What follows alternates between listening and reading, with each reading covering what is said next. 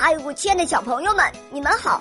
我是你们的好朋友小肉包哦，欢迎大家来到肉包来了。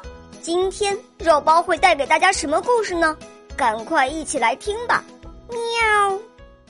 田鼠与家鼠，田鼠与家鼠是好朋友。一天，田鼠约家鼠去乡下玩，请他吃大麦、谷子。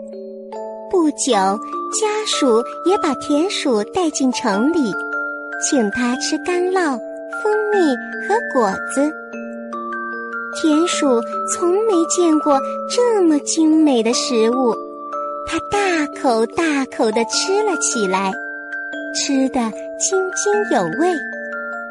可这时，外面突然传来了开门声，原来是房主人回来了。家鼠吓得脸青气喘，慌忙拉着田鼠钻回鼠洞里，连美食都顾不上了。过了一会儿，房主人离开了，家鼠把田鼠拉出来，继续享受美食。可刚要吃时，又有人进来了，家鼠又马上把田鼠带回洞里。回折腾了好几回后，田鼠实在受不了了。他对家鼠说：“这真可怕，朋友，谢谢你的招待，我要回家了。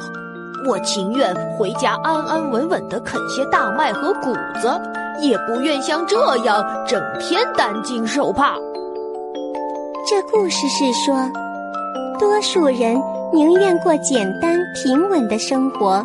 都不愿意为了一点享受，把自己置身危险当中。